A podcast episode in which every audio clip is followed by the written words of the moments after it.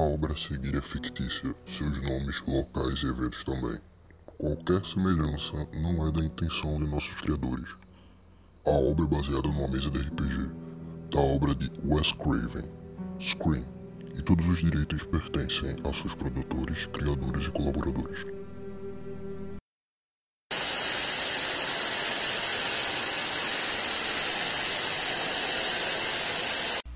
Salve, salve galerinha! Aqui quem fala é Diego Pego e vim correndo aqui pra, pra cidade de Lake West assim que eu soube que o Stan levou um tiro. Eu vim para ajudar ele a gravar esse podcast que afinal não pode parar, né? Já que relato o dia a dia aqui da cidade. Bom, eu ainda não consegui falar com o Stan porque ele estava sob efeito de medicação, mas eu vou ver agora como que ele está e peraí, peraí. Parece que ele tá. Ele, ele tá acordando. Você tá bem, cara? Você tá melhor? O que, que você tá sentindo? É um remake de Jason ou eu tô vendo na minha frente Diego Pego realmente? Não, sou eu sim, cara, sou eu sim. Eu vim correndo pra cá assim que eu soube, mas diz aí como é que você tá, cara? Tá tudo bem? Caralho, tu veio pra Lakers? Tipo, a gente tá nos Estados Unidos, cara. Valeu a força. Que isso, velho, tamo junto. E eu tô vivo, pelo menos. Eu achei que não ia estar. Tá. Que bom, velho, que bom que você tá vivo, que bom, cara. O, inclusive, pessoal, o Diego, ele é o dono da Elysium, que eu tanto falo aqui. É, alguma novidade sobre Elysium, Diego? Faz um tempo que eu não tô entrando por lá.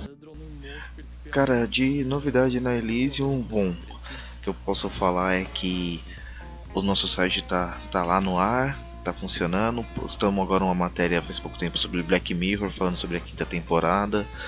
É, tá o nosso podcast lá, nosso último episódio falando sobre Game of Thrones. E vai sair mais um semana que vem sobre o RPG e a nossa infância, cara. Ah, é que maravilha! Olha só aí. o e Black Mirror que eu tô devendo assistir, eu só vi o Bandersnatch até agora. Então, essa temporada não foi igual às outras, mas tá legal pra assistir, então confere lá depois da nossa resenha. Além disso, vocês estão podcast, né? Sim, a gente tem o nosso podcast. No último, no último episódio a gente falou sobre Game of Thrones, sobre a última temporada, e agora no próximo a gente vai falar sobre o RPG nas nossas infâncias, quando a gente começou a jogar RPG. Espero contar com o Yarley Silva no próximo episódio também, né? Vamos ver se esse meu amigo vai conseguir participar e tomara que dê tudo certo. Espero que sim. Eu vou deixar então o link na descrição tanto da Elysium Legal. quanto do podcast, se me permitirem. Beleza. E do grupo que vocês têm com a porrada de mesa de RPG que eu tô ligado. Demorou, demorou. Agora me fala um pouco mais sobre o que, que tá acontecendo aqui. Que história é essa de um serial killer? É isso? É, ele tá rumo de oito vítimas, mais ou menos por aí. E eu achei que eu não ia estar na lista negra dele, mas parece que eu tô. Caramba, mano. É, então, não é que eu seja um cara medroso, mas é que eu tenho um voo marcado, né? Então você sabe, né? Ah, eu, claro, aquele voo, né? Tô ligado. Isso, aquele voo, aquele voo mesmo, cara. Senão eu vou acabar indo pra Boston do jeito que eu tô uhum. aqui, cara. Bom, isto melhoras aí, cara. Galerinha, um abraço para todos vocês, até a próxima. Eu espero vocês lá na Elysium, beleza? Estou melhoras, velho. Falou, falou. Valeu. Tchau. E aí pessoal, é, se você mora por aqui, por Recife ou pelas redondezas, é, eu queria apresentar para vocês e falar, na verdade, para vocês sobre a Bel Doces. Ela tá aqui também apoiando o nosso podcast, nosso screencast. A Bel Doces faz uns brigadeiros, umas tortinhas, uns salgados maravilhosos, pessoal tem de tudo, tem kit festa, tem o que você imaginar aí para você fazer sua farra e você fazer aquela sessão terror e maratonar, sei lá, sexta-feira 13 ou então Hannibal, não sei. É, com embora os doces dela sejam feitos doces mesmo, pessoal, não é nada puxado para Hannibal não. Ou então para você maratonar isso Screencast, você liga para Dona Bel. O número vai estar aqui nos comentários e eu vou falar aqui também. E aí você. Ou então chama no WhatsApp e você encomenda os doces que tem aquele precinho camarada para vocês. O número do Nabel é 95148 E pode relaxar que o doce é firmeza, galera.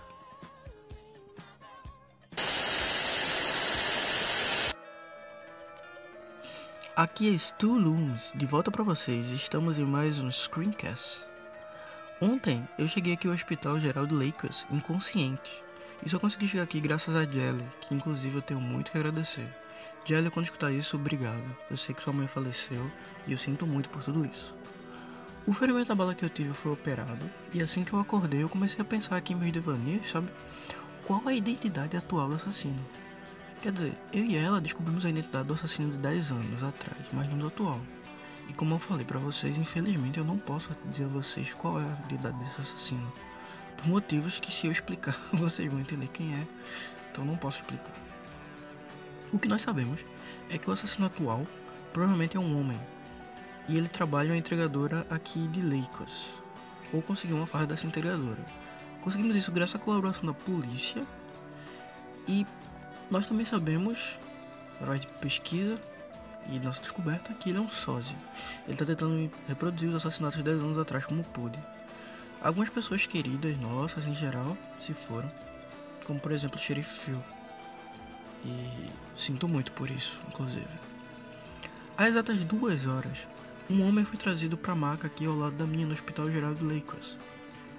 São quartos grandes e, por ser um hospital geral, dividindo entre as camas tem umas cortinas. Meu quarto tem mais duas pessoas nele, uma senhora dormindo e essa pessoa que chegou. Essa pessoa que chegou, chegou inconsciente. Eu dei uma olhada, eu dei uma espia dela. Como você sabe, eu sou curioso. E trata-se do Dr. Robert. Se vocês se lembrarem bem, Dr. Robert, eu falei para vocês no segundo ou terceiro podcast que ele teve o celular clonado pelo assassino no início de tudo isso. Fato que levou ele a ter que depor na delegacia de Lakers. E que foi inocentado porque foi mandado em seguida um GIF do assassino que não poderia ter sido ele porque o telefone estava nas mãos do xerife. Então, quando ele chegou aqui ele estava bem ferido, ele tinha passado por uma cirurgia também, assim como eu, só que a dele foi bem pior. Eu dei uma olhada na ficha dele e parece que o assassino, o Ghostface, pessoal, sim, o motivo de nós estarmos aqui com os screencasts, fincou um arpão daquele de pesca no tronco dele e o atravessou. Mas como é que ele teve esse encontro com o assassino? Ele não deveria ser uma vítima se nós seguirmos o padrão. Porque o assassino está repetindo todos os crimes de antes. Pessoas com o primeiro nome ou com o segundo nome, ou talvez o primeiro e o segundo nome, iguais aos dos assassinatos de 10 anos atrás. E não há nenhum Robert dos assassinatos de 10 anos atrás. Então o que, é que aconteceu?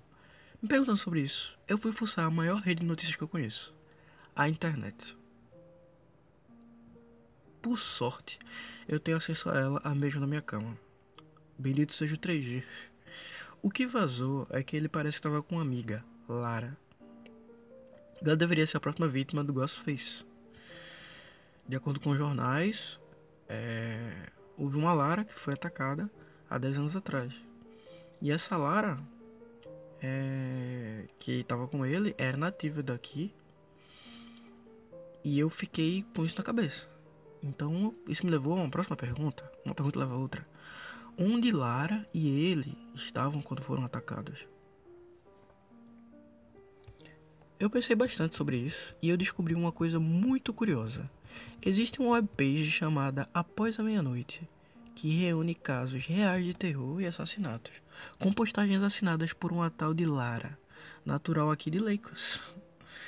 Não é surpresa se ela, atraída pelo mistério que cerca a identidade do Ghostface, tenha tentado descobrir a identidade dele com a ajuda do Dr. Robert, retornando para cá.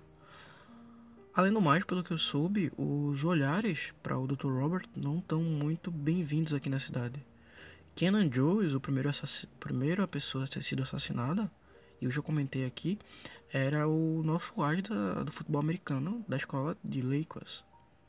Então, a partir do momento que Kenan Jones, um garoto muito querido pelas pessoas, exceto porque ele fazia bullying, pessoas como eu, é, foi tirado de cena, o, o povo começou a olhar para a única pessoa que tinha suspeitas, que no caso do Dr. Robert, inclusive tinha sido inocentado, o pessoal começou a olhar para ele com outros olhos.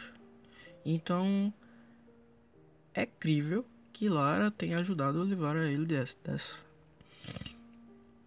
Pela fresta aqui da cortina, eu pude ver o smartphone dele também. E eu peguei enquanto dormia. É... Eu sei que não parece uma atitude muito é, honrosa, mas o que acontece é que eu sou um investigador, eu sou um narrador, eu preciso entender o que está acontecendo. E se a gente descobrir que é o Ghostface antes que ele chegue ao final desse grande show dele, ele vai matar todas as pessoas e vai desaparecer. Bem, mas seguindo, é, o Dr. Robert tinha um diálogo no smartphone dele com um número que eu não conhecia. Ele começava enviando um SMS, um tanto preocupado, ao passo que ele foi respondido com mensagem escrita: Quando acabar aqui, eu lhe aviso. Seguida de uma selfie do Ghostface. Sim, nosso assassino favorito no, mandou uma selfie. O Dr. Robert, então, no chat ainda, mandou uma mensagem ameaçando ele caso ele fizesse mal a Lara. E aí eu descobri que aquele número era o número de Lara. E aí o assassino mandou uma mensagem de volta para ele com uma faca ensanguentada. Eu recebi há alguns minutos um SMS que parece ter sido enviado para a maioria dos alunos da minha escola, um convite para a festa fantasia do Ghostface, em que as pessoas têm que se fantasiar do Ghostface para participar, algo como encare sua máscara. E tudo isso está sendo dito que é patrocinado pela Jelly Adams, a Michelle, o que eu sei que não é possível, provavelmente o artimanha do Ghostface. Jelly tava vindo pra. Aliás, Jelly tá vindo pra cá me ver com a enfermeira. Logo logo eu trago pra vocês mais notícias. E esperem boas, mas não com muita esperança. Aqui é Stu Lumes pra cidade de Lakers e este foi mais um Screencast.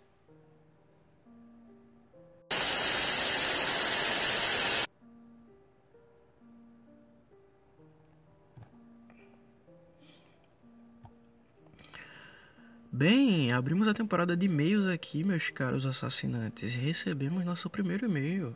Ele é da Marcela, de Recife. Ela tem 23 anos. Marcela diz: Amei as referências à série e aos filmes Scream. Geralmente conhece mais a paródia Todo Mundo em Pânico, claro, do que o material original. Me pergunto quem é o assassino. Aposto que foi alguém que ninguém pensou ainda. Parabéns pelo podcast. Obrigado, Marcela. Tomara que, independente de quem seja, consigamos pegar esse desgraçado, e não o contrário. Bem citado o filme de Todo Mundo em Pânico. Azar!